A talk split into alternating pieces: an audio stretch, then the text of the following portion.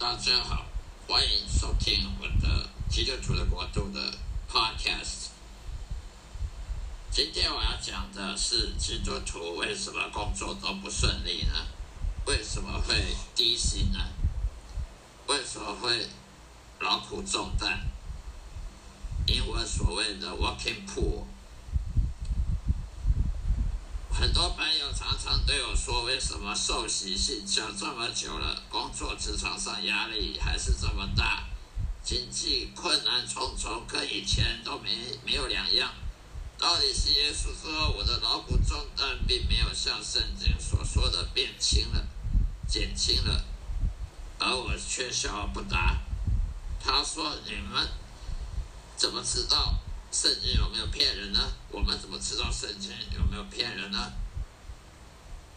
那么你又为什么要怀疑圣经信仰呢？不照着圣经行事呢？我就这样回答他说：圣经中耶稣说，凡是劳苦重担的，请跟随我，我就使他承承担轻松。我就接着这样说。他又说：有啊，我全部照着牧师讲道所说的做啊。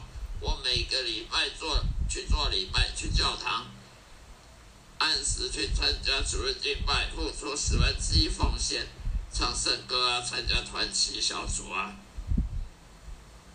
于是我就跟他讲说：“是啊，你都有照着做，傻瓜，你们个个都成我是最听话的小孩了，可是你们却还是没有听耶稣的道理，没有听清他的话。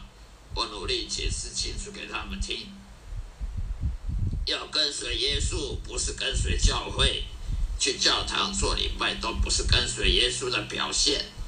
我就这样说，跟随耶稣的脚中，意思是去放下一切你所拥有的，例如你的教育背景和你训练，去学习耶稣的谦卑的道路。也就是说，放下你在这人世间中所有的教育的工作训练，你所有的能力。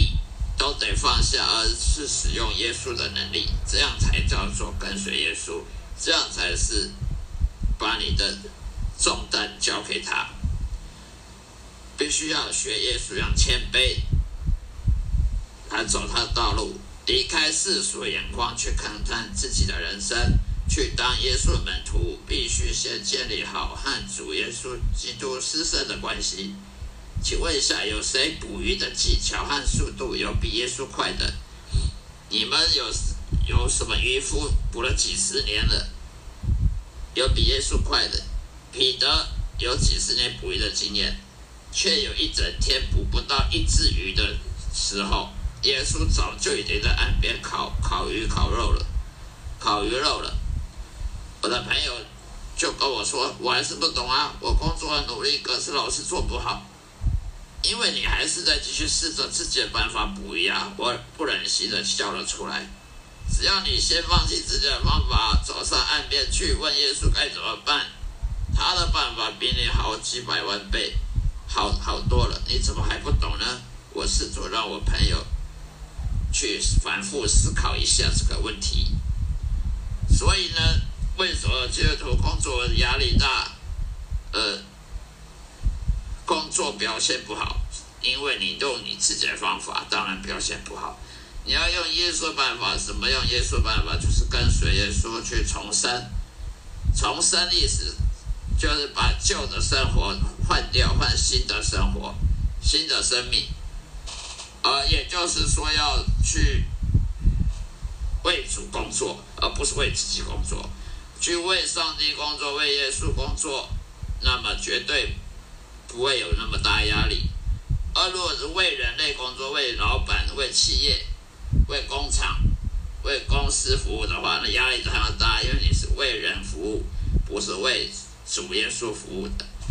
好了，今天就讲到这里，谢谢大家收听，希望下一次再收听，再相会，再见。